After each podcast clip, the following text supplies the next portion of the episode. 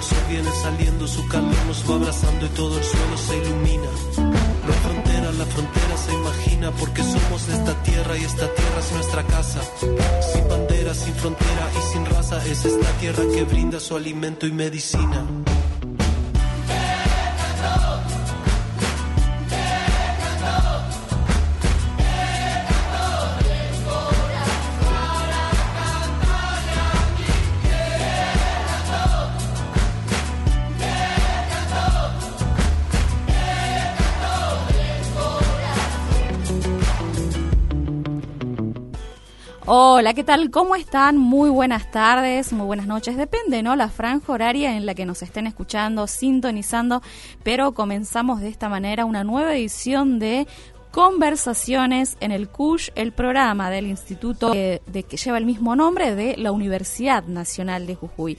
Y en este caso ya programa número 71 y por supuesto, antes ya de iniciar con el entrevistado de lujo que tenemos en la edición de hoy, voy a saludar al conductor del programa que está allí en Tilcara, nosotras desde estudios de Radio Universidad, lo vamos a saludar a Daniel González, director del Instituto Rodolfo Cush de la Daniel nos está escuchando allí, ¿cómo está? Muy buenas tardes.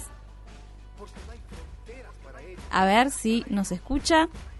Están conectados, ¿verdad? Hola. Ah, muy bien. Muy eh, bien. Buenas tardes, buenas tardes, Selene, Ana Cabrera, nuestro operador, eh, audiencia.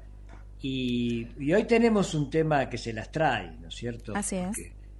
Eh, Muchas veces eh, hemos escuchado la expresión que es una época de cambio, pero también últimamente, ya desde hace tiempo, se habla que es un cambio de época, no es que, que es una época en la que hay algunos cambios, sino que estamos cambiando de época y las épocas se definen bueno, por una serie de, de relaciones y de, cambios culturales, sociales, económicos, y, en eso parece que estamos, estamos convencidos de que estamos en eso. Y en la, eh, en la última semana, la semana pasada, un, un hecho que marcó, digamos, eh, e, las épocas no cambian de un día para el otro, ¿no? los dinosaurios no desaparecieron en un día, ¿no? Eh, y, pero sí en, en, un tiempo relativamente corto si uno lo mira con perspectiva histórica. Entonces la semana pasada hubo un hecho que fue bastante comentado en la prensa internacional, pero quizás no suficientemente valorado. Y para eso, para conversar sobre eso, sobre ese hecho y a partir de ese hecho de otras cosas más eh, que están pasando, eh, hemos invitado nuevamente, también lo, tuvimos ya hace, unos cuantos meses como invitado, a un analista internacional de, de lujo, de primera, que es Eduardo Bior. Eduardo, ¿me estás escuchando? Sí, espero que me escuchen ustedes a mí, a pesar de mi, de mi mala voz. Este resfrío es todavía un resto del corte de luz que, que sobrevivimos en, el área metropolitana hace 10 días porque me tuve que ir a trabajar a un bar que tenía un frío impresionante, así que todavía estoy con voz de serrucho. Espero que me entiendan. No hay manera de pasar más, más frío que con un aire acondicionado en verano, ¿no es cierto? Eh, por lo menos en, nuestros ámbitos urbanos. Eduardo, bueno, estábamos hablando de, la época de cambio, ¿no? Eh, un cambio de época, y que hubo un hecho en la semana pasada que señaló fuertemente eh, algo que ya que se viene gestando hace tiempo, pero que está, está como acelerado en los últimos, los últimos tiempos y que marcó eh, fuertemente este cambio, que es la ya no la aparición de China, sino una centralidad y un, un posicionamiento muy, muy fuerte de nuevas relaciones eh, internacionales, donde China aparece con, con mucha fuerza, eh, y sobre eso queremos conversar con vos. Bueno, mira, mi primer estudio fue historia en la Universidad de Buenos Aires y yo siempre tengo la tendencia a ver los procesos en una dimensión histórica. Yo no sé si soy un politólogo histórico o un historiador político, pero eh, la visión que yo tengo de la política y sobre todo de la política mundial es histórica. Para apreciar si estamos o no en un cambio de época, eh, eh, es simple.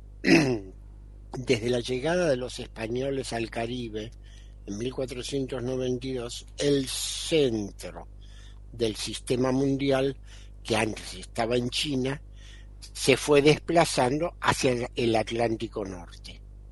Eso se consolidó en un largo proceso a fines del siglo XVIII y así se mantuvo hasta hace pocos años.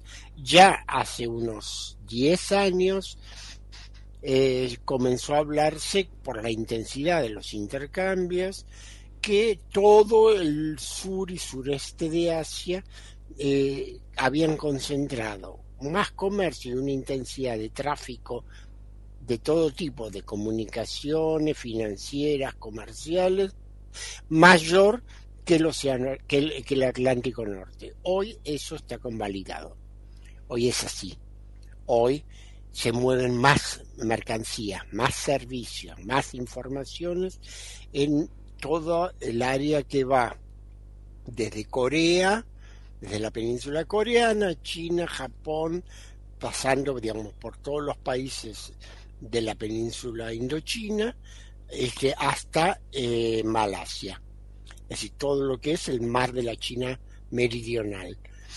Eh, eso es más importante que el Atlántico Norte. Entonces, eso ya, define dónde está el centro del mundo, dónde está el centro de interés del mundo. Desde el punto de vista del Producto Bruto neto, sumado, todos los bienes y, y servicios producidos en un año, efectivamente todavía Estados Unidos es la mayor potencia del mundo, China se le acerca, pero, por ejemplo, eh, Estados Unidos eh, en la pandemia tuvo una caída del 5% de su en su Producto Bruto. Recuperó en el año 21 con otro 5%, o sea que quedó en cero. En el año 22 subió un 3 y algo por ciento y este año va a subir un 0,7 por ciento. Mientras que China tuvo una pérdida menor durante la pandemia en 2020, creo que anduvo alrededor de, eh, eh, creo que quedó en cero, o sea, sin pérdida, En 2021 ya salió con un 5%, otro 5% en, 2022 y para 2023 eh, eh, preanuncia otro 5%. O sea, fíjense eh, la dicotomía, mientras que Estados Unidos y los países de Europa Occidental están entre la parálisis y la, y la recesión, China y con China, Vietnam, Camboya, Tailandia, Filipinas, Malasia, porque son todos socios, es decir, todos son productores de partes, están en los circuitos de producción de la economía china. Entonces todos van juntos subiendo. O sea que eso necesariamente, si se produce, si se mantiene un par de años, eh, y es una son dos tendencias que, eh, eh, que parecen mantenerse, nos hablan de que China de aquí muy rápidamente, ya hacia 2025, se va a convertir en la primera potencia mundial por el peso de su economía y además el mundo, el mundo atlántico, el mundo del Atlántico Norte, va a retroceder y no solamente eso, sino que se van a desacoplar, lo cual es todavía más importante y de consecuencias más graves y ya no solamente económicas. Desacoplar quiere decir cuando una parte del mundo crece y la otra parte del mundo no crece, quiere decir que la acumulación de capital va en una sola dirección de, y, el, y, que el otro, y que el otro se queda descolgado de, esos circuitos de producción y circulación. Por lo tanto, eh, eso tiene implicaciones de todo tipo. Tiene implicaciones sociales en cuanto a ocupación, demografía, movimientos de población, este, pero también psicosociales. O sea, la percepción de, estar sentado en un lugar donde no pasa nada y del otro lado uno está mirando por, por la vidriera, ve que del otro lado es toda actividad, genera, un, genera una cantidad de actitudes psicosociales que eh, no sabemos para qué lado pueden, pueden salir. Y eso hay que tenerlo muy en cuenta porque eso crea climas crea climas socioculturales. O sea, eh, em, puede producirse o una reacción positiva en Occidente que digan, bueno, cambiemos el modelo económico y innovemos, pasemos a un capitalismo productivo, así, digamos, eh, le empardamos, vamos a la par de, China y del área asiática. Pero puede pasar también que se produzca una reacción de resentimiento. Es decir, oh, estos me están sacando a mí, me están robando. Es decir, estos están saqueando, se están aprovechando de mi debilidad y que por lo tanto la reacción sea violenta, teniendo en cuenta que Estados Unidos sigue siendo la primera potencia militar mundial. Claro. Ahora, eh, Eduardo, ¿cómo está? Buenas tardes. Selene lo saluda. En ¿Qué tal, Elena? Selene, ¿cómo está? Y en este camino ¿no? de conformación como una de las máximas potencias del lado de China y, todos los países circundantes, eh, Rusia también en este último tiempo ha tendido a tejer alianzas mucho más cercanas que quizá en otro tiempo no lo tenía con China. ¿Es así? Bueno, yo decía en la columna que publiqué en la agencia Telam la semana pasada, gracias a Biden, de el mundo sinocéntrico ya es una realidad. O sea, eh, el, el acercamiento entre Rusia y China venía produciéndose ya mm, por procesos paralelos. Es decir, por un lado, Estados Unidos había empezado ya desde la presidencia de Obama a eh, considerar a China un riesgo comercial en ese momento. Acordémonos que, por ejemplo, el Tratado de, Asociación Transpacífica que Obama cierra con una cantidad de países de Asia y de América Latina en 2015 eh, excluía a China. Después, bueno, Trump eh, retiró a Estados Unidos de ese tratado eh, pero ya indicaba que había que había un que, Estados Unidos veía a la República Popular China como un peligro.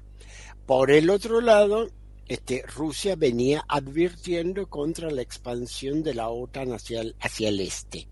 Ya en la conferencia de seguridad eh, internacional de seguridad de Múnich de 2007, en su discurso Putin le, había advertido a los occidentales que si seguían avanzando hacia el este, no solamente estaban violando los compromisos establecidos al final de la Guerra Fría, en 1991, sino que además estaban poniendo en peligro la seguridad de Rusia y que Rusia no podía tolerar eso eh, indefinidamente.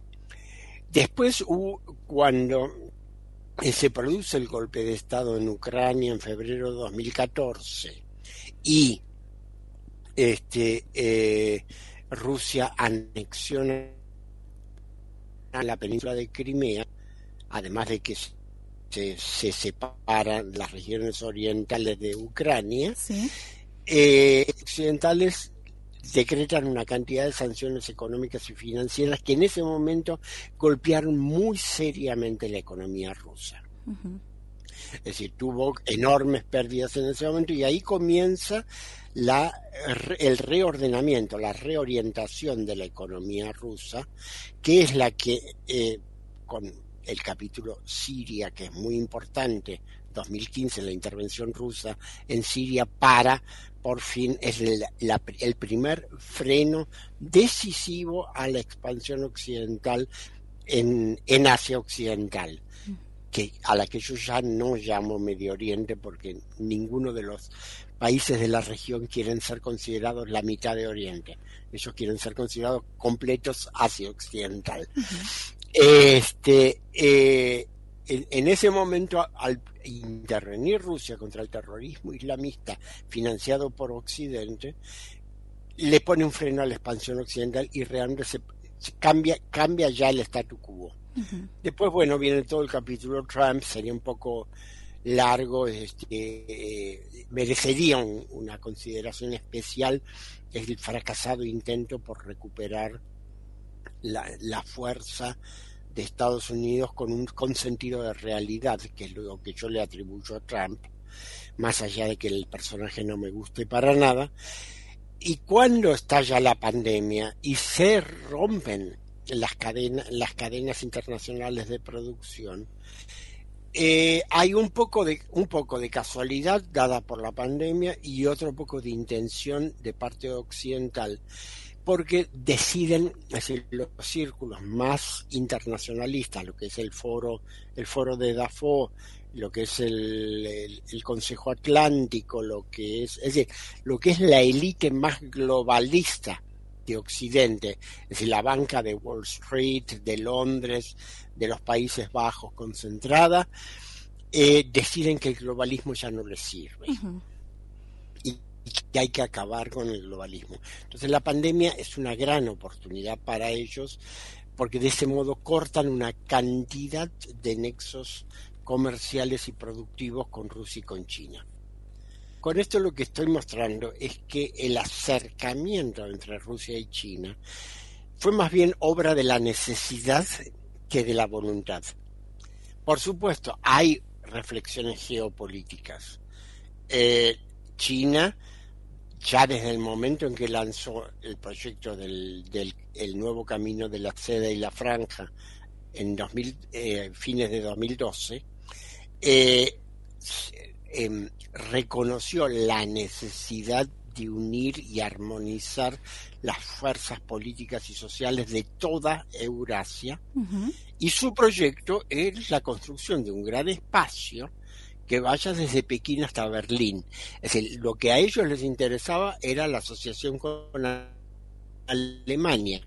Alemania venía invirtiendo en China desde los años 80, porque Alemania tenía las tecnologías más de vanguardia, pero y la simbiosis entre ambas economías era perfecta. Bien. En ese camino Rusia por su cuenta se da cuenta de que tiene una amenaza en su frontera occidental, que es la expansión de la OTAN, y eh, con el desarrollo del régimen, del régimen este, eh, neonazi en Ucrania, eh, asume que, va, que, que, en algún momento va a haber un conflicto militar. Se siguen las negociaciones de los acuerdos de Minsk, que ahora, como sabemos, pues los países occidentales los hicieron solamente para ganar tiempo, no tenían ningún interés en negociar pacíficamente la solución del conflicto. Eh, eh, y mientras que Rusia se va preparando, se va preparando para una, confrontación que considera innecesaria y que considera eh, inevitable. Bien. Entonces, cuando estalla, es decir, cuando Rusia eh, hace entrar sus tropas en Ucrania, y yo tengo, soy cuidadoso con la palabra invadir. En algún lugar invadió, en otro lugar, que son los territorios orientales, no, porque ahí fue llamado por la población. Es decir, cuando las tropas rusas avanzaron hacia Kiev, era invasión. Cuando las tropas rusas entraron en el territorio legalmente de Ucrania en el este lo hicieron llamada por una población que, es rusa, que se considera rusa, que siempre se consideró rusa y que se consideraba oprimida, es oprimida por el, por el Estado ucraniano. Entonces hay que manejar ahí los términos con mucho cuidado. Eh, cuando hicieron eso, este, eh, y provocados, digamos, por la, por por, toda la situación que habían creado los países occidentales, Occidente acude al, recurso de las sanciones económicas, pero Rusia ya está preparada para eso. Y las sanciones fracasan. ¿Qué pasa? China es la más perjudicada. Es decir, los países más perjudicados, además de Ucrania, son China y Alemania. Es decir, porque se rompió el circuito económico que las unía. Este, y Alemania, además, con el problema de no de, prohibirle importar gas, todavía con el atentado norteamericano contra el gasoducto en el Báltico, eh, se encuentra completamente aislada y se encuentra eh, prácticamente sin herramientas económicas, porque Alemania tiene una industria de altísima tecnología, pero para procesar la transición hacia las llamadas energías verdes son unos 20, 30 años que toda la economía occidental necesita con un altísimo consumo de gas. Sí.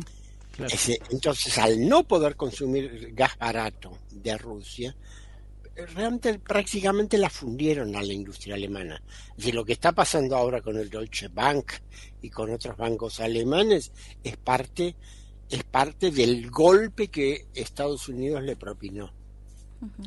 Entonces ahí el encuentro, termino, el encuentro entre China y Rusia es prácticamente una lógica. No tienen a otro, se tienen que recostar uno en el otro porque están forzados a hacerlo. Claro. Entendemos. Bueno. Eh, Eduardo, eh, porque acá aparecen también eh, Europa como un país, como una región perjudicada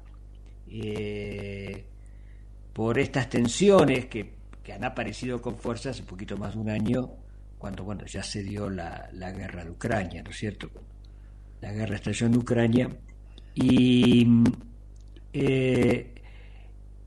y se ha acelerado el proceso por el cual también, como señalaste vos, nos explicaste, de este acercamiento entre Rusia y China. A mí me gustaría que, conversáramos en el próximo bloque sobre bueno las consecuencias un poquito que tiene sobre Europa y sobre todo qué va a pasar en América Latina y en, el sur de América Latina, cómo, cómo influye o qué repercusión puede tener estamos lejos de algunas de estas, de estas geografías, de China, Ucrania, pero no estamos fuera del mundo y el mundo sigue interrelacionado cada vez más. Entonces nos gustaría conversar sobre eso en el próximo bloque ¿Y qué vamos a escuchar, Selene?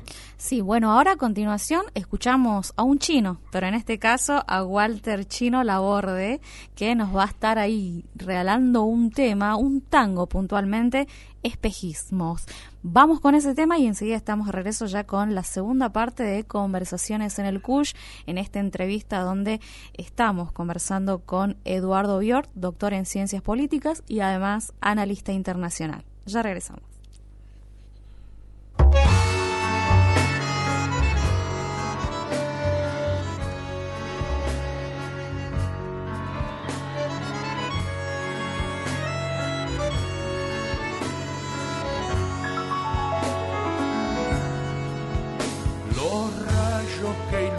La tormenta que pasó, las olas que golpean contra el sucio paredón, las calles que terminan en oscuro callejón, los trenes que florecen al final de la estación, canción desaforada que no tiene explicación, las manos que se cierran en un puño golpeador las caras relajadas del placer que se esfumó, sonrisas dibujadas en el cuerpo del dolor, que quieren, que buscan, que temen, que ganan, que encuentran, que pierden, están quietos, se mueven, son lágrimas o llueve, siente sed, siente siente fiebre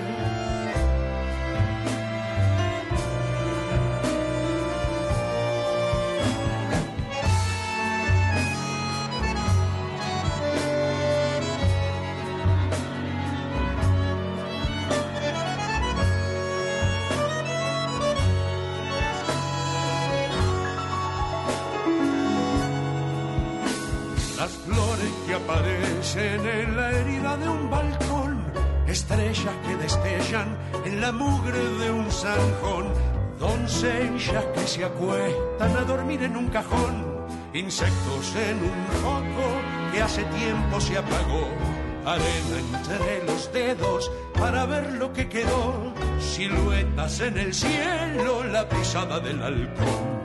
Ejército de flechas sin ninguna dirección, son cartas que no llegan porque el juego terminó. Que quieren, que buscan, que temen, que sienten, que ganan, que encuentran, que pierden, están quietos o se mueven. Son lágrimas o llueve, siente sed, siente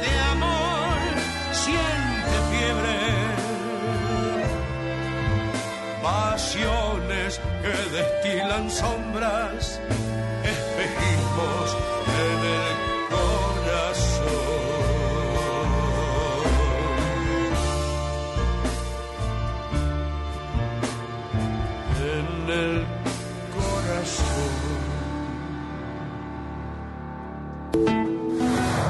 Sintonizando Conversaciones en el Cush en su cuarta temporada con Daniel González y Selene Flores por un Radio 92.9. Conversaciones en el Cush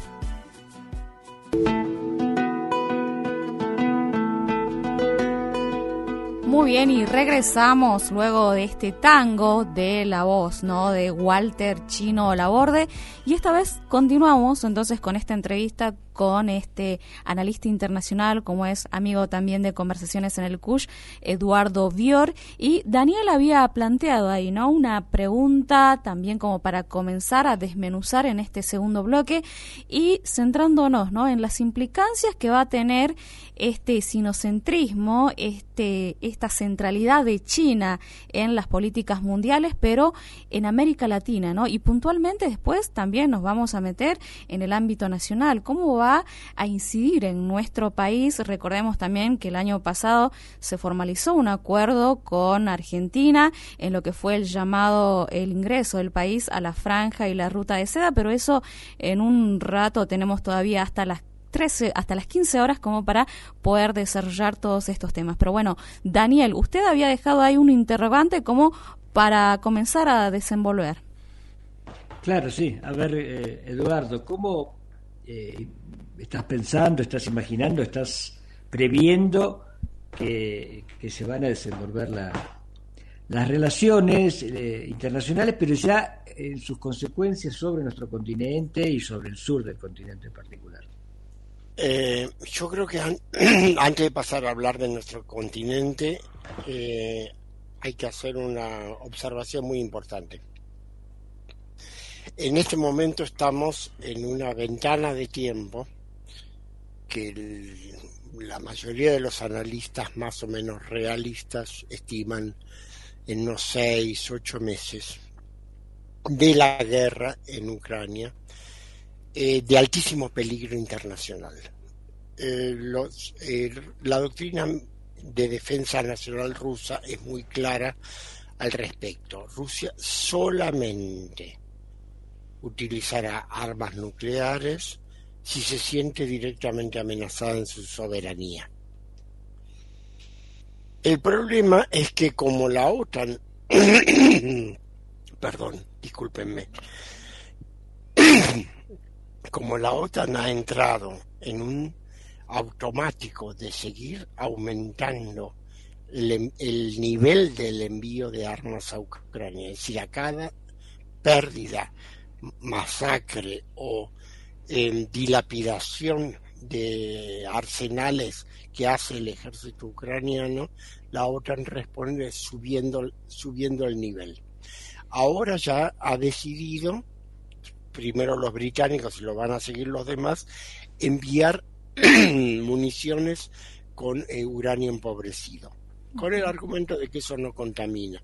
Sí, contamina. Está demostrado eh, con el ejemplo iraquí de que la contaminación atmosférica cuando se disparan varios millones de varios millones de municiones con uranio empobrecido es gigantesca. Así las tierras, las aguas quedan altísimamente contaminados.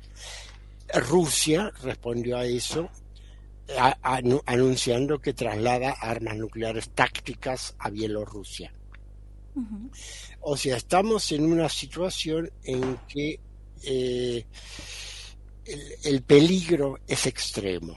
Es decir, en qué momento las fuerzas de la OTAN, especialmente las británicas, que son las, las, más, las más arriesgadas y las menos, em, las menos respetuosas de, de, las condiciones de la realidad de las que quieren, las que están más dispuestas a luchar hasta el último ucraniano. Eh, eh, ¿Cómo sabemos que nadie va a atacar territorio ruso? Ya lo están haciendo. Están mandando cohetes, drones, hay, hay comandos terroristas que atacan en Rusia. Rusia todavía está respondiendo con una cierta calma con una cierta calma. Pero estamos en una situación, en, una situación muy lábil, donde la decisión de un comandante, la decisión de, de, un, de un jefe local puede provocar una catástrofe, considerando que como eh, Estados Unidos y sus aliados en los últimos años han ido abrogando todos los tratados de la época de la Guerra Fría, eh, es que es como que no hay teléfonos. Es decir, se han roto los puentes de comunicación entre Occidente y Rusia, como para decir, mira, esto salió por error, ¿eh? es decir, eh, para, para desactivar una alarma. No hay en este momento prácticamente canales de comunicación entre ambos. Entonces, esto tiene ¿Por qué se habla de una ventana de seis meses? Porque es lo que se estima. Uno, lo que puede tardar el proceso de decisión, sobre todo en Estados Unidos, hasta que eventualmente se imponga una solución política, si la necesidad de llegar a algún tipo de solución negociada de esa guerra. Dos, por el contrario, que Rusia provoque, le provoque a, a Ucrania una derrota tan decisiva que obligue a los occidentales a negociar, o tres, que eh, todos se avengan a, este, eh, a un cese del fuego más o menos a la coreana. Es decir, ustedes saben, en, la península de Corea no hay tratado de paz, están todavía con un cese del fuego de 1953. Eh, eh, son tres son tres alternativas, pero existe también la cuarta que yo acabo de mencionar. Es decir, que algún loco dispare más allá de la frontera, Rusia se sienta seriamente amenazada y responda. Y ahí tenemos una situación de holocausto. Claro, es una solución que no hemos visto en la práctica, como hipótesis se ha hablado mucho, pero no hemos visto en la práctica desde 1945. Claro, por eso la inestabilidad que usted recién relataba. Muy bien, sí, sí, Daniel.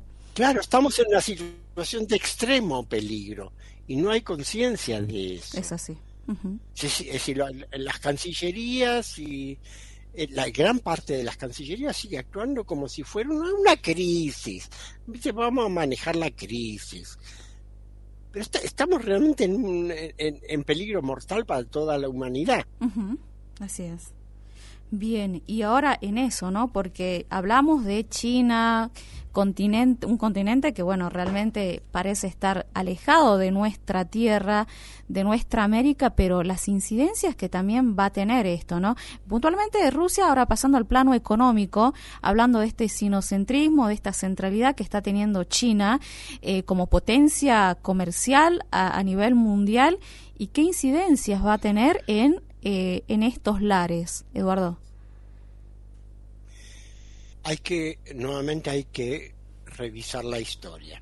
En la Primera Guerra Mundial estuvimos en el centro de las preocupaciones estratégicas y logísticas, tanto de los imperios centrales como de la Entente. Eh, no estábamos preparados porque no teníamos una estructura una estructura de protección y regulación de la economía. Cuando terminó la guerra, nos cayó toda la crisis encima y fue una catástrofe a pesar de los buenos intentos de Irigoyen, pero no, no, no pudo sostenerlo. Cuando en la Segunda Guerra Mundial fue exactamente lo mismo. La diferencia entre que 1943 y 1945 se montaron una cantidad de instrumentos de protección y de control de la economía que nos permitió aguantar el cimbronazo y aprovechar la situación de posguerra para, eh, eh, para industrializarnos y desarrollar un Estado social. Eh, hoy en día estamos nuevamente desarmados. Es decir, si no acudimos rápidamente a montar los, los instrumentos de regulación que nos permitan dosificar la relación entre el adentro y el afuera, para decirlo con, con simpleza. Es decir, que lo que pase en la economía mundial o en la política mundial no incide inmediatamente dentro de nuestra sociedad. Eh, la, la, conclusión va a ser catastrófica. Estamos en el centro, en el centro de las preocupaciones de ambos bloques, tanto del bloque euroasiático como del bloque atlántico. Tenemos no solamente el litio, tenemos el litio, tenemos el agua, tenemos el gas, tenemos el hidrógeno verde y tenemos una cantidad más de, minerales y tenemos los alimentos. La pregunta es qué, pensamos hacer con eso, si pensamos seguir durmiendo y dejar, digamos, que las grandes corporaciones internacionales se lleven el litio y paguen solamente el 3% a las provincias a las provincias propietarias o pensamos seriamente como por ejemplo está haciendo Formosa este, industrializarlo y, controlar nosotros este ese sistema de e, e, esa explotación. Eso como un ejemplo. Lo mismo hay que hablar del gas, del, eh, de, los alimentos, del agua, del, hidrógeno verde. pero es una decisión política que hay que tomar y que además Argentina no puede tomar sola, porque nadie tiene fuerza para imponerse al nivel de intereses que están jugando en este momento. Lo que se está jugando es es quién tiene la vanguardia dentro de la transición energética. Es decir, quién entra en la economía verde, entre comillas, eh, con, el, con, el pie adelante. Y para eso nos necesitan a nosotros, a Argentina, a Chile, a Bolivia, a Brasil, a Perú, hacia todos nuestros países. Claro, de todas formas, sí. Ah. no, Eduardo, digo, pero cuando vos decís nos necesitan a nosotros, en realidad necesitan nuestras cosas, lo que, lo que la naturaleza, Dios, la Pacha nos, nos ha dado, porque a nosotros no precisan y, necesitan, y necesitan nuestra voluntad colonial. Eso sí. Es decir, si nosotros nos decimos, si Buana agacho la cabeza, haga lo que quiera, ellos necesitan eso. Eso es un esfuerzo, es una acción. Eduardo, a diferencia, me parece, ¿no? Eh, en cuanto a Bolivia, por ejemplo, Chile, que ha empezado a aplicar políticas más proteccionistas en cuanto a sus recursos naturales, Argentina, si no me equivoco, es el país donde, digamos, esta situación. De proteger los recursos que tiene tema litio puntualmente, está absolutamente desregulado. Está desregulado primero por efecto de la Constitución de 1994, el famoso pacto entre Alfonsín y Menem, que nos entregó ese desastre de destrucción del Estado Nacional, eh, entregando, digamos, lo que en cualquier país, en cualquier país, es recurso de la nación y de su pueblo a las jurisdicciones eh, eh, particulares. Provinciales. en este caso, las jurisdicciones provinciales. Este, es decir, eso no, no, de ningún modo, en ningún momento se planteó en el origen del federalismo argentino que las provincias fueran propietarias de los recursos del subsuelo porque los recursos del subsuelo son recursos de todo el pueblo argentino y no existe un pueblo jujeño y un pueblo bonaerense. El pueblo es argentino. Eso primero. Eh, además de eso, todavía eh, sería posible que el Estado, que el Estado Nacional, en concertación con las provincias productoras, por ejemplo, em, instale un monopolio de la comercialización y del refinamiento del mineral. ¿Por qué no? Es decir, eso es posible, es posible. También se podría, eh, sin monopolio, eh, eh, IPF Tech está eh, trabajando junto con, con, con, La Rioja y con Formosa. Sí. Es decir, se perfectamente se podría dar una asociación empresaria entre IPF Tech y otras empresas provinciales para juntas procesar procesar el mineral y exportar productos elaborados. Lo que pasa es que para eso se hace falta una voluntad política, tanto de las provincias como, como del gobierno nacional, que en este momento no se ve. Claro, claro. Eh, Eduardo, y eh, por un lado tenemos el litio, que por supuesto en el, en el sur andino es tan, eh, es tan importante y, y, es un tema tan actual. Y también está la soja, ¿no es cierto? como un, ítem de exportación muy importante de la Argentina, creo que el más importante, eh, y que tiene también implicancias y también tiene implicancias en, en, la, en el ecosistema, eh, tanto natural, diríamos, como, como social, porque prácticamente eh, la población rural argentina ha cambiado muchísimo en los últimos 20 años. Yo eh, preferiría hablar de un paquete, porque, eh, digamos, viviendo en Buenos Aires, cuando uno sale y recorre la región pampeana, un año ve más soja, otro año ve más trigo, al tercer año ve más vacas, al cuarto año ve más girasol. Es decir, hay una rotación especulativa de los productores que no son individuales, sino que son grandes pools y sociedades anónimas de que eh, orientan sus decisiones de acuerdo a criterios meramente especulativos y financieros. Eh, eh, no es solamente la soja. Hoy la soja está un poco disminuida, pero para eso, digamos, los perjuicios que crean tanto tanto la, cría la cría de ganado en, en feedlot como este, el, monocultivo, el monocultivo triguero de trigo transgénico eh, es lo mismo. Es el problema, y lo hemos visto, lo hemos visto con la, la debilidad frente a la enorme sequía de este verano, lo, lo veremos apenas venga un, ciclo de lluvias, es decir, hay una degradación tal de, los suelos que eh, cualquier fenómeno climático afecta, afecta. ¿Y a quiénes afecta? Afecta directamente a los propietarios que en gran parte, si bien hay grandes propiedades terratenientes en la región pampeana, también hay, gran, hay, hay una red muy difusa de propiedad media, propiedad media y pequeña, que trabaja por contrato de los grandes pools de siembra.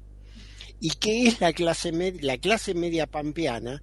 Que, eh, absolutamente subordinada y colonizada por, este, por, esta política financiera especulativa.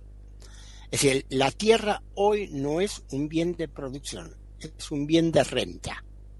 Es un bien de renta especulativa. Entonces, como tal, hay que tratarla.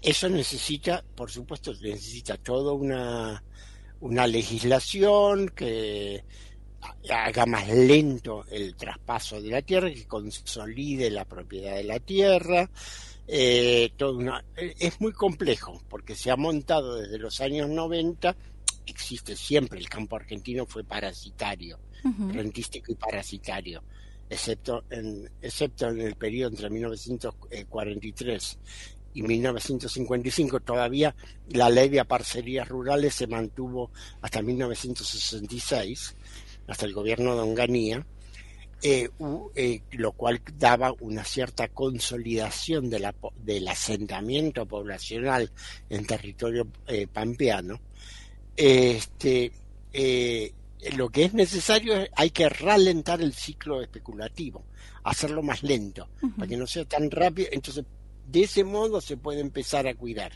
la propiedad, la población y la tierra. Y en ese sentido, eh, Eduardo, ¿no? De cuidar la propiedad, cuidar la tierra, eh, con esto de la política expansionista que está teniendo China, con esta instauración de la franja, la ruta de la seda y el ingreso de nuestro país a estos acuerdos, eh, ¿qué lectura hace? de este ingreso de nuestro país y estos lazos que está teniendo con China, Argentina? es muy simple. China es absolutamente pragmática en su política y en la política económica internacional y actúa en relación a los factores de reaccionando a los factores de poder que encuentra en cada lugar. Si uno le abre la puerta y no le dice nada, China va a entrar, va a maximizar su beneficio plegándose a ese sistema especulativo, como hizo, por ejemplo, al principio en, en Perú, hasta que, por, por ejemplo, en Cajamarca, es decir, los campesinos se, se, rebelaron contra la minería de oro china porque, le, porque contaminaba las aguas, se produjo un gran alzamiento. Ah, cuando se produjo el alzamiento, la empresa china se sentó y negoció. Y en un momento dado, bueno, no había alternativa, cerraron el emprendimiento. ¿Qué pasó eh, todavía en el gobierno de Cristina Fernández con el comienzo de las, de las obras de las represas en Santa Cruz. Bueno, los las empresas chinas que suba llegó con la mentalidad china, ellos no conocen al sindicato. y em, empezaron con un régimen de trabajo a los chinos. Si vino la UOCRA, los paró. Cuando la UOCRA los paró, los chinos se sentaron y negociaron. Es decir, no es que, eh, que ellos tienen un modelo rígido de exacción. Ellos se adaptan a lo que encuentran. Si nosotros ponemos una voluntad política que los obligue a negociar, ellos van a negociar. Hay una cuestión básica que hay, que hay que tener en cuenta cuando se compara la expansión político-económica de China en el mundo con la expansión político-económica de Occidente. Mientras que Estados Unidos tiene 800 bases militares en el mundo, China tiene una en Djibouti, en el cuerno de África, la entrada, en la entrada al Mar Rojo, simplemente para combatir la piratería que hay en esa zona. Eh, China no tiene ni la fuerza militar, ni tiene la fuerza ideológica como para imponerse en el resto del mundo. Es decir, no tiene Hollywood, no tiene Netflix, no tiene las redes sociales al nivel que tiene Estados Unidos. Por lo tanto, no puede imponer su voluntad eh, modificando las conciencias de los pueblos. Entonces la relación es absolutamente diferente. Claro que es una gigantesca potencia, por supuesto, y que va camino de convertirse en el centro económico del mundo. Pero, eh, pero la relación que mantiene con el resto del mundo es diversa y pragmática. Así como mantiene una asociación político-militar estrecha con Rusia en este momento, con, con India mantiene una relación económica estrecha, pero una competencia político-militar en el Himalaya. Y sucesivamente, si seguimos mencionando, en África, por ejemplo, África Oriental, donde ellos están presentes desde el principio del siglo, que habían al principio habían hecho verdaderas colonias este, de, de, chinos trabajando en los países de África Oriental, como se suscitó la bronca, ahora han moderado y tienen una relación asociativa con los países de, de África Oriental, de que está todo el mundo contentísimo. Pero, pero va variando todo de acuerdo a las relaciones de poder. Por lo tanto, la pregunta que hay que hacer es, ¿qué tipo de poder qué tipo de voluntad de poder tenemos que generar nosotros para la nueva, época, la e, nueva época del mundo. Muy bien. Bueno, completa la respuesta. Daniel, no sé si tiene algo más para ir cerrando ya esta edición número 71 de Conversaciones en el CUSH. Sí, sí, ya nos vamos vamos terminando porque se nos acaba el tiempo. Los temas que quedan son, son muchísimos. Vamos a volver a, llamar y, y, aprovechar de tu conocimiento y de la continua, cotidiana actualización eh, que tenés, Eduardo. Sí nos queda en claro que es muy importante nuestra voluntad. Nuestra voluntad quiere decir nuestra capacidad de organización de conciencia, de acción eh, política, más allá de, lo, de los partidos, partiditos o algunas otras circunstancias que hay que hay situaciones que son también mucho las universidades, Daniel. Yo veo a las universidades argentinas muy retrasadas en la reflexión, en la reflexión sobre eh, el dónde me pongo, parafraseando a, Alberto Olmedo cuando éramos niños. Es decir, dónde me pongo, dónde me pongo. Bueno, ese es el problema de Argentina y es preciso que las universidades intervengan en el debate público. Yo las veo muy encerradas. Yo estoy totalmente de acuerdo con vos, eh, muy mirando para adentro y preocupadas por sus, por sus recursos eh, y hay que mirar a nuestra sociedad y también en el plano que vos lo mencionaste hoy un poquito al pasar, pero con claridad, que es si no hay una hay acuerdos con los con otros países de, la región, eh, Mercosur y, más allá del Mercosur, eh, en, tomar algunas actitudes comunes, que esto supera la simpatía entre los gobernantes, acá hay, hay problemas que, que son comunes.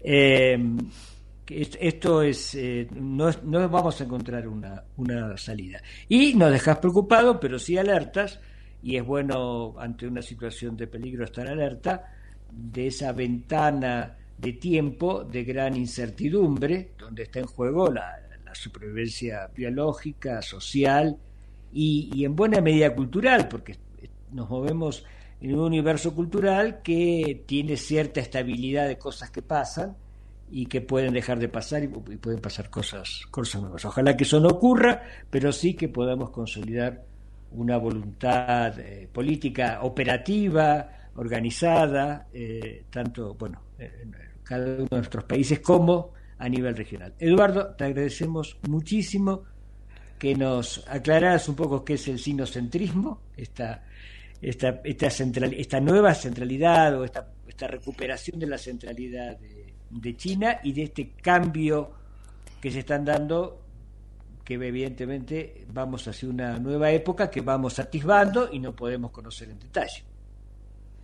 Bueno, muchísimas gracias a ustedes y realmente sí, es un enorme placer tener cada tanto este tipo de conversaciones con ustedes. Muchas gracias. Le agradecemos entonces a Eduardo Bior, doctor en ciencia política, analista internacional, hablando sobre diferentes temas, ¿no? Tendientes a lo que es la política, la economía internacional.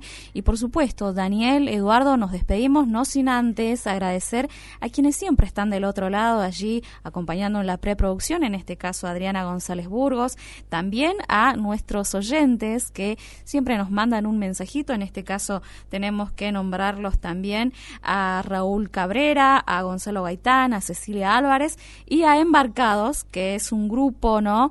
Donde se centran en las filosofías, las pedagogías de nuestra América.